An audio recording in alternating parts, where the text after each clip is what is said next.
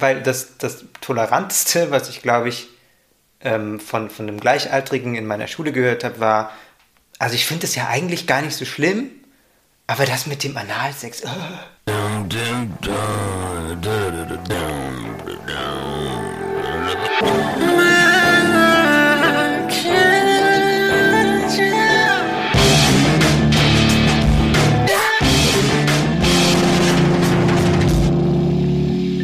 Und damit herzlich willkommen bei Männerkitsch. Mein Name ist Max Deibert. Mein Name ist Ansgar Riedisser.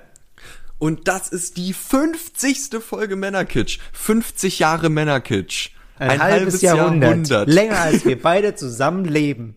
Und wir nehmen euch mit auf unsere kleine Party, die wir zu zweit Corona-konform geschmissen haben. Wir haben uns einen Abend lang hingesetzt und haben getalkt über Outing, Gruppenzwang, wir dachten auch gleichzeitig, dass es doch irgendwie nett wäre, mal wieder ein bisschen persönlicher zu werden, nachdem wir jetzt zuletzt ähm, so sehr krasse äh, thematische Schwerpunkte hatten, die zum Beispiel im wissenschaftlichen Bereich lagen, was äh, auch Folgen sind, die wir euch sehr, sehr empfehlen würden. Ähm, gleichzeitig dachten wir aber, es wäre doch nett, wenn ihr uns mal wieder ein bisschen mehr zu fassen kriegt und äh, ein bisschen so hört, was uns gerade beschäftigt. Und deswegen äh, haben wir auch über unter anderem über unsere eigenen Körper zum Beispiel gesprochen. Äh, Max erzählt zum Beispiel, äh, wie er so zu Brustbehaarung steht. Das fand ich sehr spannend. Männerkitsch ist ein Podcast von Funk, von ARD und ZDF. Wollen wir noch ganz atmosphärisch anstoßen? Oh, die klingen nicht so gut. Cheers. Cheers. Mhm. Wir haben ein bisschen einen Sitzen, wir sind ein bisschen auf Nikotin und es ist Wochenende. Also eigentlich ja. Ich bin alles nicht auf Nikotin, Mama. ich habe tatsächlich immer ähm, versucht zu vermeiden, solchen Männerklischees zu entsprechen. Dann ist mir aufgefallen, ich mag einfach Bier und Whisky viel lieber als Wein und andere Alkohol. Prosecco. Zum Beispiel. Also ich denke mal, dass so dieser ganze so männliche, heteromännliche Habitus, dass ich da schon doll mitgespielt habe, auch weil es mir selber Spaß gemacht hat und weil ich gesehen habe, dass es in Gruppen funktioniert. Laut sein, die beste Pointe haben, über Frauen sprechen, so sich als rational präsentieren, anderen irgendwie so, weiß ich nicht, so diese ganzen Sachen, die man, äh, ja, die heute gern zusammengefasst werden unter toxischer Männlichkeit, waren auf jeden Fall alle Sachen, die ich gut spielen konnte und die ich, damit will ich mich jetzt gar nicht aus der Schuld reden, dass ich das Spielen nenne, weil ich habe die damit ja natürlich auch gelebt, dadurch, mhm. dass ich die halt einfach gemacht habe. Das sind aber gleichzeitig Sachen, wo ich gemerkt habe, so schnell wie ich sie angenommen habe, so schnell könnte ich sie auch wieder ablegen. Hast vielleicht, du das Gefühl? Vielleicht spreche ich deshalb von Spielen. Ich, ähm, natürlich nicht zu 100 Prozent. Äh, ich glaube, so ein paar Sachen habe ich auf jeden Fall immer noch so sehr tief in mir drin. Hm. Ähm, dass wenn ich zum Beispiel so dieses, was du immer so krass, so dieses äh, Hetero-Talk nennst, dass wenn einer, ich merke schon, wenn einer mich so richtig ankumpelt, dann gehe ich da natürlich mit. Was, was heißt denn ankumpeln genau? Wie funktioniert das? Das ist immer ein großes Mysterium für mich gewesen. Was heißt denn ankumpeln? Ja, Ankumpel funktioniert schon mal nicht, wenn du mich mit deinem Whisky-Glas und hochgezogener Augenbraue so anstarrst. so, so geht schon mal nicht. Okay, was, was müsste ich machen? Also ich stelle mein Whiskyglas weg, so. Ja. Ich nehme meine Augenbraue Ankumpel Schule. Okay. Soll ich noch einen Kapuzenpullover holen oder geht das so? Komm, wir probieren es mal kurz ohne. Mhm. Wenn es gar nicht geht, sage ich dir Bescheid und holst du dir noch ein. Ähm. mhm.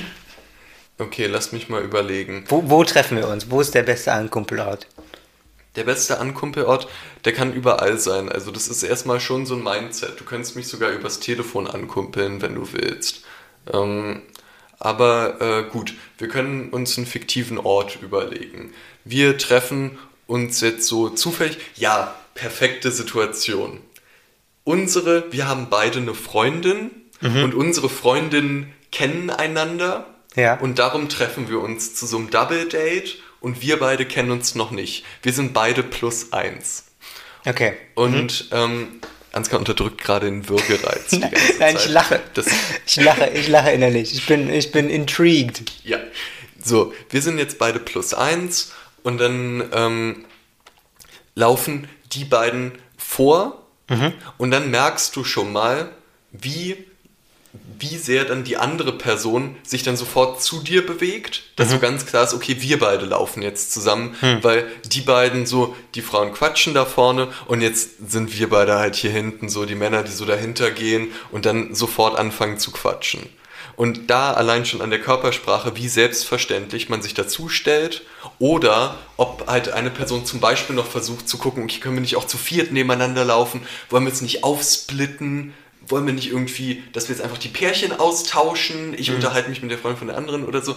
Und äh, wenn das zum Beispiel nicht passiert, sondern der Typ sich dann sofort, nee, komm, wir beide laufen hier mal, na, was hey, geht hey. so bei dir, ey, das ist schon mal so total krass angekumpelt. Dann ist man sofort drin. Und da sind wir zum Beispiel noch okay. gar nicht auf einer Gesprächsebene. genau, und jetzt, jetzt, nur bei okay, Körperhaltung. Jetzt, jetzt, sind, jetzt haben wir die, habe ich die richtige Körperhaltung. Ich habe dich jetzt angekumpelt, unserer Freundin Laum, da irgendwo, äh, ne, ja. laufen wir irgendwo hin. Und ähm, äh, wir sind so, äh, wir laufen so hinterher. So. Ähm, womit womit fange ich am besten an? Was, was sage ich am besten? Ey. Guck, wie gut ich im Hetero sein bin. Hey, na? Äh. Oh, ey, ich finde es gerade so schwierig, mir jetzt irgendwas aus den Fingern zu saugen. Ja, geht nicht, ne? Du hast, kein, du hast nicht das Gegenüber, was mitkumpelt. Das braucht man wahrscheinlich. Voll. Das ist so ein. Ja, da sind wir wieder, was wir ja auch immer ansprechen wollen bei Männerkitsch, dass es halt so eine krasse Selbstverständlichkeit ist. Also, das kann ja einfach so in diesen Gruppen, das kann halt sofort passieren und man ist sofort drin, ohne es zu merken. Ja, also ich habe ich hab schon immer wieder so missglückte Kumpelversuche äh, bemerkt, wo ich dann nicht so genau wusste, was ich damit anfangen soll. Mhm. Ähm, also irgendwie, wenn Leute dann äh, so versuchen, mit mir so Witze darüber zu machen, wie zum Beispiel, ey, du meinst doch sicher die Situation, wenn man neben der Frau aufwacht und, äh, und ich bin so, mm, nein, die meine ich, die meine ich äh, nicht. Aber ähm, ich glaube, was, äh, was jetzt mit diesen ganzen witzigen äh, Rumgekumpel-Sache, äh, die jetzt so unbefriedigend verlaufen ist, ich weiß immer noch nicht, wie ich kumpeln soll. Sorry. Ähm, was, was mir da, glaube ich, dran auffällt, ist, wie, wie grundsätzlich äh, so eine Erfahrung, lange ungeoutet zu sein, mich beeinflusst hat. Mhm. So, weil ich hätte ja eigentlich permanent das Gefühl, es gibt so einen so so ein Teil von mir, den ich verbergen muss und wenn man den so lange verbirgt, glaube ich, ähm, kriegt man auch schnell die Illusion, dass das so der, der eigentliche Teil ist von dir. Mhm. Also das ist so, ähm, dein eigentliches Ich ist verborgen und du bist ja quasi die ganze Zeit dabei, jetzt, ähm, äh, jetzt was zu spielen. Und dieses Bewusstsein geht ja selten weg. Ne? Auch, auch in Alltagssituationen, auch wenn man irgendwie das Gefühl hat, man ist einfach jetzt im, nur im Matheunterricht oder so und konzentriert sich auf was anderes, gibt es trotzdem häufig dann so kleine Situationen, wo man dann, wo ich das Gefühl hatte, immer in der Schule zum Beispiel, ich muss jetzt aufpassen, dass ich so dazugehöre. Also ich habe zum Beispiel ja auch mich dann eben genauso angezogen wie die anderen Leute auch, mehr oder weniger. Ähm, äh, irgendwie so, ne, so Jeans, die, die nicht zu eng sitzen auch, äh, Kapuzenpullover und so weiter. Also eher so ein bisschen so halt praktisch, ohne dass man jetzt genauer darauf guckt, wie es aussieht. Und hatte dann in sehr vielen Situationen so das Gefühl, es ist eigentlich so eine Art, ähm, wie, wie wenn man so undercover ist. Also man weiß, man gehört nicht komplett dazu, aber weiß auch, dass, ähm, äh, also ich hatte immer das Gefühl, so, dass es eben einfach so, so ist. So. Also dass, dass es irgendwie so völlig ohne dass ich das hinterfragt hätte. Das ist eben irgendwie dann so ein, ähm, dass ich wusste, okay, Situationen, in denen man das stark merken würde, dass ich nicht dazugehöre, wie eben so hetero Kumpel muss ich vermeiden, mhm. weil mir das auch nie gelegen hat, so. Mhm. Aber es kam mir auch immer so ein bisschen so dangerous vor. Ähm, und äh, was ich auch vermeiden muss, ist irgendwie zu, wenn man zu privat wird mit den Leuten.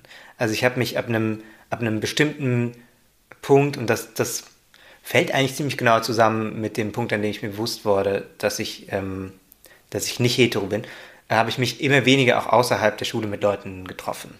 aus der Schule. So. Das war dann irgendwie, ist dann so abgeappt. Obwohl ich mich in der Schule gut mit den Leuten verstanden habe und dann auch so occasionally mal irgendwie auf einer Geburtstagsfeier war oder so, aber es war nie so, ähm, dass ich so richtig drin war.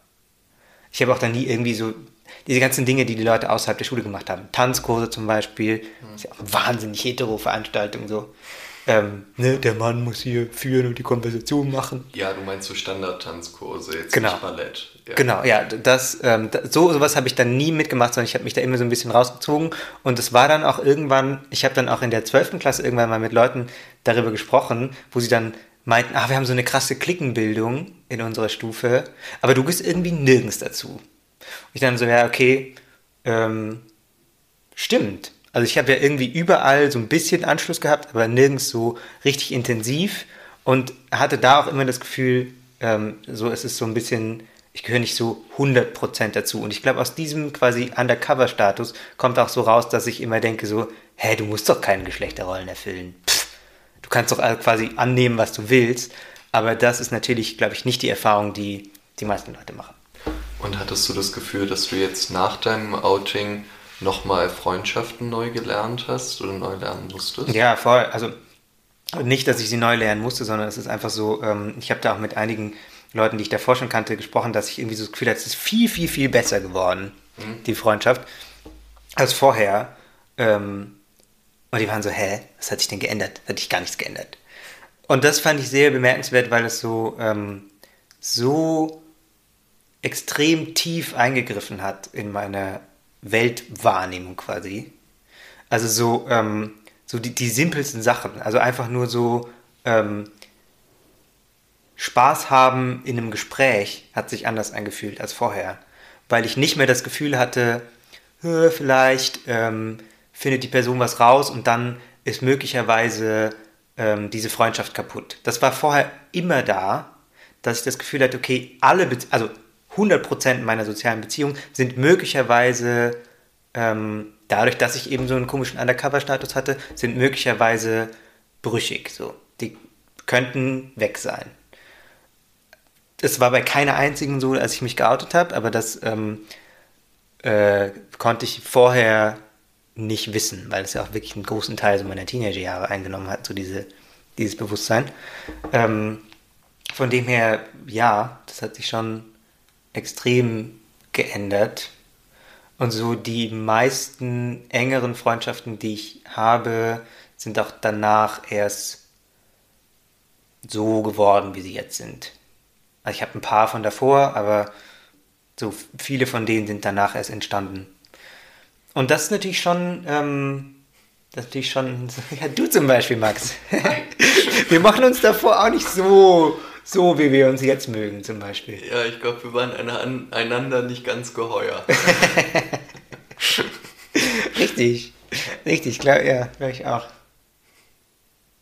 Aber ja, um auf dieses Geschlechterding zurückzukommen, ich glaube, das ist eben schon ein großer, ein großer Teil davon. Das ist quasi, ähm, auch an meiner Schule gab es schon ähm, waren so die Freundeskreise schon bis zum Ende eigentlich in ähm, Mädchen und Jungs aufgeteilt. Mhm. Also es gab so einzelne Leute, die so quasi hin und her gewechselt sind, die dann irgendwie die mit Jungs, Mädchen, die mit Jungs rumhingen, weil sie das coole Mädchen sind, so wie es ja auch in wahnsinnig vielen Filmen vorkommt. Das, das gab es einfach. Aber es gab nicht ähm, oder wenig so Kreise, die tatsächlich sich durchmischt haben. Das war dann meistens eben, wenn irgendwie dann die eine aus der Mädchenklicke mit dem einen aus der Jungsklicke zusammen war, dann hingen die plötzlich alle zusammen rum. Mhm. Und davor hat man sich halt auf Geburtstagsfeiern gesehen, aber es war klar, so befreundet, so richtig eng befreundet sind eben äh, die Jungs untereinander, die dann auch alle Videogames spielen auf ihrem eigenen Server, geil. Und äh, die Mädchen, die dann irgendwie whatever die gemacht haben. So. Aber ähm, dadurch, dass es irgendwie ähm, auch da nicht klar war, zu wem ich denn jetzt gehöre, weil ich mich auch irgendwie meine Interessen lagen irgendwie weder im einen Bereich noch im anderen Bereich, sondern das war so komplett outlandish in dem Art, wo ich herkomme, dass man Literatur machen will, zum Beispiel. Das war so crazy. So die Interessen von so einem 50-jährigen Professor. Äh, ja, höchstens. Oder einfach, oder tatsächlich einfach von, ähm, also ich habe auch mal den, den Satz gehört, das ist einfach, das ist einfach ein bisschen irre. Wie kommt man denn auf sowas? Nachdem die Leute ja, irgendwie okay, einen Text von mir gelesen haben. Das ist dann wieder so ein Landding, oder? Das ist dann so, als so ein bisschen irre geframed wird. Wenn man hm. halt gerne mal ein Buch liest. Naja, ich habe das ja auch, ich habe dann ja auch selber Dinge geschrieben. Das war das Komische. Und dann auch noch Gedichte, ja, das war Land. wirklich crazy. Das war wirklich crazy. Aber ja, keine Ahnung. Hast du denn, hast du denn groß rum erzählt, dass du hier äh, schöne Geschichten schreibst in deiner Freizeit? Ja, und ein bisschen, aber es ging ja auch bei mir erst recht spät los, ah, ja. dass ich auch so Wettbewerbe und sowas mitgelaufen bin. Ähm, Mitgelaufen klingt, als wärst du so ein Rennpferd. auf Wettbewerben mit Texten gerannt. Ähm, und davor habe ich ja so dieses ganze Tagesspiegel-Dings gemacht, dass ich da geschrieben mm. habe für den Jugendblog. Und Journalismus, so. sehr männlich. Und Journalismus darf man als Mann machen, darum musste ich mich da jetzt nie irgendwie groß verstecken oder irgendwas. Okay. Gibt's noch was, was du schon immer mal einen heterosexuellen Mann fragen wolltest? ich habe das Gefühl, das ist alles, alles so ein bisschen, also der ganz ideale Fall für mich ist, dass es alles so ein bisschen vorläufig ist. Also dass alles so diese ganze, ähm, dass man jetzt sagt, hey, es ist ein super großer Teil bei der Identität, homosexuell zu sein, ist so ein bisschen, das müsste so nicht sein mhm. an sich. Und ähm, es müsste in der idealen Welt auch diese Begriffe nicht zwingend so scharf definiert geben. Dass wir mhm. jetzt hier sitzen und sagen so, mm, jetzt mal Fragen an den Heteroman. Das ist ja ein crazy, ein unbekanntes Wesen. Im Idealfall brauchen wir das nicht. Ja. Ähm, in dem Fall, in dem wir uns jetzt befinden, brauchen wir das unbedingt. Denn ähm, nur so kann man ja sagen, nur kann, so kann man ja quasi auf den Begriff bringen, warum meine Experience in der Schule zum Beispiel anders war als deine. Mhm das geht halt schon zum großen Teil darauf zurück, ähm, vielleicht nicht mal auf Homosexualität, sondern auf darauf, dass das nicht selbstverständlich war.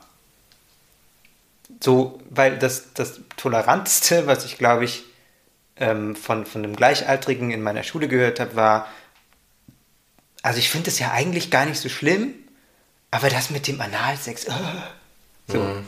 Es ist so, okay, wow fuck. Mhm. Das ist halt schon Homophobie, aber halt so ein bisschen verkleidet. So ein bisschen verkleidet. So ein, äh, guck mal, das ist ja voll, voll schlimm, wie die Sex haben. Das ist ja voll unnatürlich. Mhm. Das hat er nicht gesagt, aber das ist so ein, so. Und ich, ich glaube, daran liegt es, dass es sich dann eben so stark unterscheidet. Und das ist vielleicht auch meine, meine Situation. Also ich kenne andere an meiner Schule, einen anderen, dem es dann ein bisschen anders ging, glaube ich. Genau, in meiner idealen Welt bräuchte man diese Begriffe nicht, aber man braucht sie eben im Moment aus politischen Gründen trotzdem. Für mich ist ja auch schwer, ne, dass ich immer darauf reduziert werde, wie gut ich aussehe und dass ich so wahnsinnig gut im Bett bin. Das will ich ja auch nicht hören den ganzen Tag. Ne? Die sollen ja auch einfach mal den Menschen. Wie, wie, den wie schön, wie schön, dass, wie schön, dass du das zur, zur Abgrenzung von mir sagst. Überhaupt nicht zur Abgrenzung. Das war, ich konnte relaten. Ich wollte nur sagen, ich kann total relaten. Wie gesagt, ich will auch einfach mal als Mensch gesehen werden und nicht als. nicht als Hottie. Und nicht als Hottie immer. Diese Hottie-Phobie. ja. Findest du nicht den Hot? Oh. Darüber habe ich letztens gesprochen, weil ich finde mein Gesicht hot, aber nicht mein Körper. Oh. Wie geht's dir? Mm. Weil jetzt so, als wieder so warm war und da war dann wieder so, okay, am See und dann war ich auch noch in Leipzig und die baden da immer alle nackt und ich war so, okay, ich stelle mir nichts Beschisseneres vor, als irgendwie nackt mit anderen Leuten in den See zu gehen. Ich will das nicht. Und darum habe ich da wieder ein bisschen drüber nachgedacht und festgestellt, so mein Gesicht gucke ich mir ganz gerne mal im Spiegel an, aber den Rest eigentlich selten. Ja, ich glaube, das ist auch so ein. Ich glaube, es hat viele Effekte, dass man sehr viel später anfängt, von sich selbst in Dating-Kontexten zu denken. Erstmal richtig allgemein werden. Ja, ich komme gleich zurück auf spezifische. Okay. Also, ähm, ich habe ja im Prinzip erst mit 19 angefangen, überhaupt in Erwägung zu ziehen, dass ich daten und datebar sein könnte, quasi. Mhm. Und deswegen bin ich es, glaube ich, immer noch nicht, obwohl es jetzt schon wieder ein paar Jahre her ist, immer noch nicht so richtig ähm, an den Gedanken gewöhnt, dass Leute gerne mit mir schlafen wollen könnten. Mhm. Weil ich dachte immer so, ich bin halt irgendwie so ein relativ ähm, unkörperliches Wesen, das rumläuft und vielleicht im Idealfall ein paar kluge Dinge sagt und vielleicht ist es witzig, aber ähm, so dieses ganze körperliche Ding, daran bin ich ja nicht beteiligt. Das machen ja so diese Hetero-Leute untereinander und dann äh, viel Spaß dabei. Dass, dass ich dann natürlich auch mitspielen kann, ist, ist so sehr drin, aber ich bin da, glaube ich, noch ähm, in so einem komischen Vorstadium, dass ich immer, wenn, wenn Leute irgendwie dann doch mal sagen, so, ähm, wenn ich doch merke, dass Leute mich attraktiv finden, denke ich so, ah, kann schon sein. Aber ich habe noch keinen äh, in dem Sinn keinen Selbstwert entwickelt, glaube ich, in dem Punkt. Ich glaube, und deshalb sind wir halt auch beide so ehrgeizige Wichser, weil wir halt Was, immer denken. Weil, Moment, warum sind wir ehrgeizige Wichser? Weil meinst, wir du jetzt, halt, meinst du jetzt, wir wichsen ehrgeizig? Nein.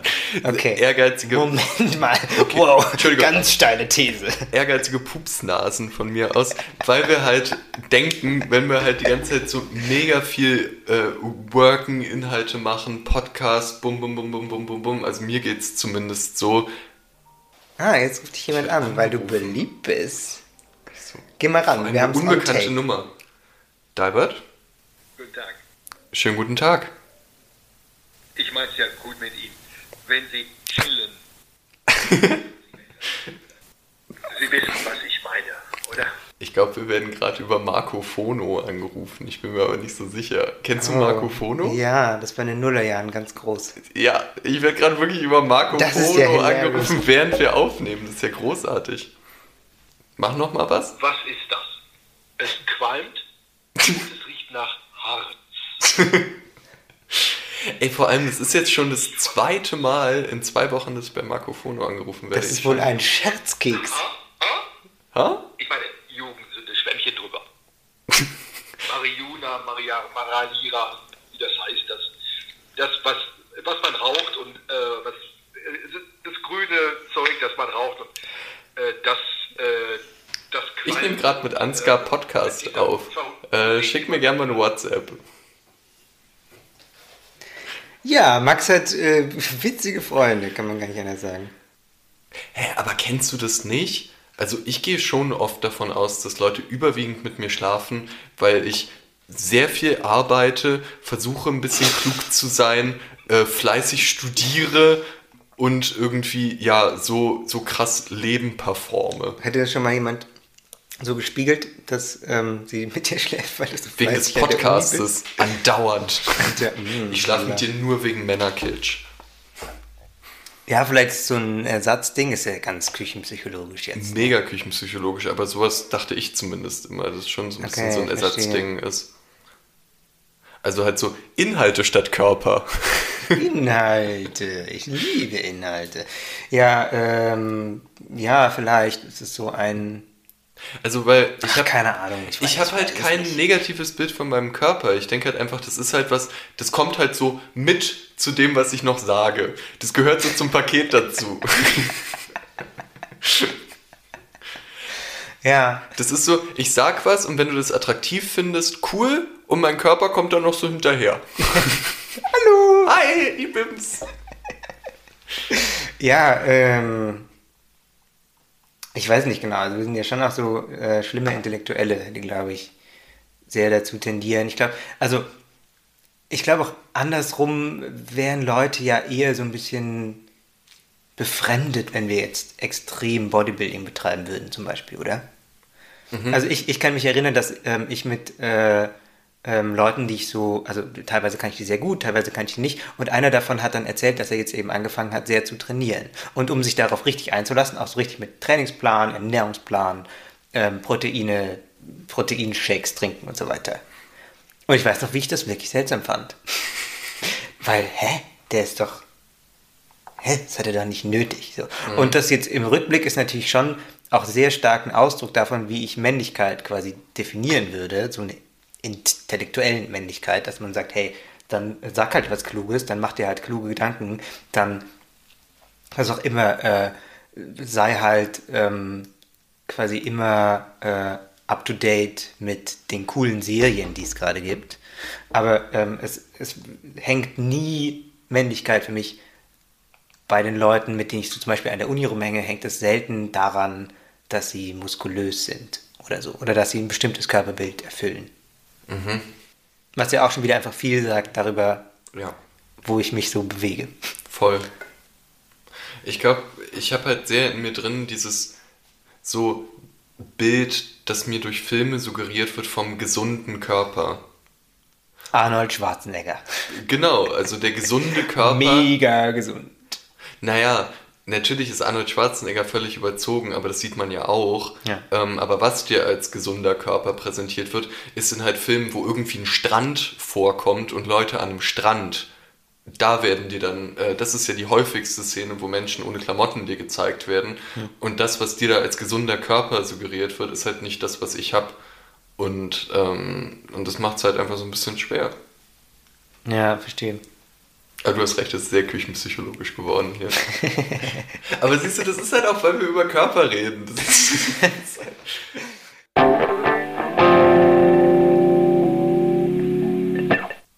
Also ich hatte, ich hatte glaube ich, nie einen Ort für so, wenn, wenn ich Zweifel hatte, ob mein Körper richtig ist, dann war das immer so ein, ähm, ja, hab dich nicht so, quasi, weißt du? Mhm. Dann war das immer so ein, ähm, keine Ahnung. Ich weiß noch, da war ich noch ein ziemlich kleines Kind, da hat dann irgendwie so ein, ähm, da war ich wegen, irgend, wegen irgendwas, keine Ahnung, Kältung oder irgendwas, beim, beim Arzt äh, und der meinte, und ich war halt so neun, der äh, hat so auf meinen Bauch gezeigt und meinte, ach, der erste Rettungsring. ich war so, wow, fuck. Du warst dick mit neun? Nein, ich war überhaupt nicht dick mit neun. Ich war halt nur nicht, ich war halt nur nicht so völlig ähm, ja. gerade quasi. Alter, das ist ja crazy. Aber das hat mich zum Beispiel irgendwie sehr, sehr lange verfolgt, so dass Leute plötzlich so sagen so, hey, pff, also, nö, du bist eigentlich ein bisschen zu, bisschen zu dick. Oh, das, das, war, das hat mich wirklich sehr lange verfolgt. Aber es war dann immer so ein, ähm, ich hätte jetzt auch nicht gewusst, wie ich das ausdrücken soll, quasi. Mhm. Dass, dass ich mir dann da irgendwie, dass ich da mir Sorgen gemacht habe, quasi. Ob das jetzt stimmt. Ähm, was natürlich irgendwie aber bei, ähm, bei Frauen schon ähm, noch viel krasser vorkommt. Also Frauen sind, glaube ich, soweit ich von meinen Freundinnen weiß, viel mehr ähm, solchen Bewertungen ausgesetzt, auf jeden ja. Fall. Ja. Und gleichzeitig hat sich darum da, da dann schon eine sehr große Diskussion angesammelt. Mhm. So. Mhm. Weil, weil es eben so ein, so ein sehr großer Teil im Leben immer noch von vielen meiner Freundinnen ist, dass Leute einfach ungefragt ihren Körper kommentieren können. Ja ähm, hat sich darüber eine sehr große Diskussion angesammelt. Darüber nachzudenken, glaube ich, als Mann, ob eigentlich, ob man sich wohlfühlt mit dem eigenen Körper, ist viel weniger selbstverständlich und viel weniger ähm, präsent. So. Es gibt viel weniger Leute, die das öffentlich machen. Voll. Ich, ich finde es auch total schwierig, weil ich so wenig Vergleichswerte habe was so über Körper nachdenken und sowas angeht, weil ich mich nicht erinnern kann, mit meinen Freunden mal darüber geredet zu haben, so wie fühlt ihr euch eigentlich mit euren Körpern? Liebt ihr eure Körper? Oder so, oder hört ihr manchmal Shit für euren Körper? So, die, ich habe halt auch natürlich so ein sehr verzerrtes Bild, ähm, dadurch, dass ich halt gearbeitet habe in einem Bereich, wo konstant mein Körper eine Rolle gespielt hat. Als Model, um genau. das kurz zu ergänzen, ja so und irgendwie kommentiert wurde. Hm. Ähm, oft positiv, aber auch gerne mal so, bist halt ganz schön groß, äh, viel zu breite Schulter, du passt hier nicht rein oder so. Hm. Äh, kam schon auch sehr oft vor. Aber es ist ja auch interessant, dass man quasi, wenn man dann solche Unsicherheiten hat mit dem Körper, dass man offensichtlich diese ganze große Diskussion, die ich auch immer wieder einfach mitkriege, über Frauenkörper einfach nicht adaptieren kann anscheinend, oder? weil es gibt ja, es gibt ja da dann irgendwie so ganz viele, also auch über Social Media kriege ich das viel mit, so Begriffe so, ähm, Body Dysmorphia zum Beispiel, dass man den eigenen Körper sehr verzerrt wahrnimmt. Das könnte man da jetzt ja auch anwenden, aber trotzdem finde ich das immer sehr schwierig, das dann drüber zu übersetzen quasi, weil ich denke immer so, ja, aber das ist ja für Frauen oder von Frauen. Ja, weil es doch immer noch so viele Bereiche gibt, wo viel weniger etabliert ist, dass Männer sich mit ihren Körpern überhaupt beschäftigen oder um die kümmern. Hm. So, es gibt ja trotzdem immer noch das Bild von dieses so Mallorca-Selbstbewusstsein von äh, irgendwelchen Typen, so Dadbot ja. zum Beispiel, ja. was ja auch so ein ähm, Social-Media-Trend war, dass halt eine Zeit lang ist halt so als heiß galt, diesen Deadbot, also dass du vorne so ein bisschen Bäuchlein hast, gemütlich. Ähm, so, das sind ja die Sachen, die man groß mitkriegt hm. und wo es ja auch sehr wohl darum geht, dass halt einfach auch ganz viele Männer, es viele Männer gibt, die zelebrieren, dass sie halt nicht aussehen wie Brad Pitt. Und äh, das ist ja erstmal was Cooles. Ähm, aber natürlich überschattet das auch selbstverständlich, dass es sicher auch viele Männer gibt, die nicht so glücklich sind und äh, denen auf die Nerven geht, dass sie halt auch nur die Men's Health und die GQ haben, um äh, Männerkörper anzusehen. Ich finde ja toll, wenn sich einfach mal die gesamte, die Feuilleton-Redaktion der Zeit, alle Männer sich einfach mal nackt in der nächsten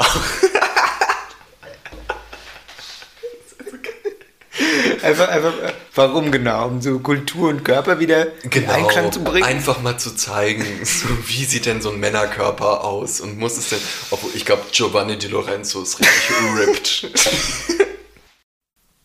Hier ein kurzer Einwurf von Max aus dem Schnittraum. Giovanni Di Lorenzo gehört zu den einflussreichsten deutschen JournalistInnen. Er ist Chefredakteur der Zeit und Mitherausgeber des Tagesspiegels hier in Berlin. Der fährt vier Stunden E-Bike am Tag. Ne, Peloton. Kann ich dir mal einladen. Der macht dieses ähm, Fitnessprogramm von Patrick Bateman aus American Psycho. Das ist auch so eine gute Referenz. Wo ist er dir über den Weg gelaufen? Das ist zu viel über ihn Ich habe ihn letztens wieder gesehen mit seinem aufgeknöpften Hemd und der Brustbehaarung und dann dachte ich, okay, ich denke zu So in, in echt? In Nein, echt? Oder in, aber das ist doch auch bei allen mit diesem Zeit-Newsletter und so, wenn der da sein Foto mit rankleistert, äh, dann macht er das immer noch mit diesem einen Foto, was es von ihm gibt, wo so seine Brustbehaarung aus dem offenen weißen Hemd rauswuchert.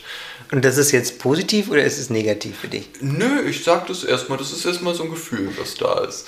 Und ähm, das muss man ja jetzt auch gar nicht wieder so einordnen, ne? Das kann ja auch erstmal so ein Gefühl Du lügst sein. doch. Du lügst doch. ja, aber darf man doch auch mal. Einfach mal lügen und jetzt so hier Dinge behaupten. So. Und mit diesem Giovanni Di Lorenzo-Gefühl bin ich letztens so ein bisschen durch die Straße Findest du das ist erstrebenswert? Eher, eher sein? Nein, Brustbehaarung. Uh, spannendes Thema, Brustbehaarung. Ja, oder? Ja. Also ich finde das Stadium an Brustbehaarung, das ich jetzt gerade habe, finde ich nicht befriedigend. Weil das ist so ein geiles Zitat. Ich weil liebe das. Ich bin noch auf dem Stand eines 17-Jährigen. Ah. Ich habe so Flaum. Brustflaum. Und das mhm. ist, finde ich, so das Unsexyste, was es gibt. Und darum, ich ja, weiß. Du musst schon entweder oder haben, ne? Entweder oder. Und ich habe keinen Bock zu rasieren. Ich will nicht so eine Person sein, die ihre Brust rasiert. Und darum muss jetzt Full Throttle ich ja, das, also Giovanni der, werden. Der, das, der große Struggle, den ich immer habe, ist, dass mit Brustbehaarung auch so Rückenbehaarung kommt und das finde ich schlimm. Ne? Voll. Vor allem, da spielen ja auch Gene so eine große Rolle und mein Opa hat einen komplett behaarten Rücken. Ja, tatsächlich fürchte ich, das wird bei mir auch kommen. Also wenn es erst so am Horizont kommt, dann ist ja Ich sehe es schon sehr viel früher. Die eh vorbei, aber früher ist es schon hart. Ja, ja, ja. ja ich, ich sehe das schon. Ey, wollen, wollen wir uns dann gegenseitig den Rücken rasieren? da muss niemand davon wissen. Wir treffen uns einfach so ganz mysteriös einmal die Woche zum Abhängen. Und dann rasieren wir uns immer gegenseitig den Rücken und erzählen uns, wie unsere Woche war. Kann ein Podcast werden, wenn es es dann noch gibt in 30 Jahren. Ah, oh, ist romantic eigentlich. Es ist mega romantic. Ähm, Man hat dann immer als Atmo so dieses sanfte Brummen der Rasierer. So, ja. Ach so, willst du ein Elektro, willst du dann elektrisch rasieren, ja? Alter, kommt drauf an, wie viele Haare du auf dem Rücken hast. Du brauchst eine so eine, so eine Schafwolle, das ist Schere. ja, genau.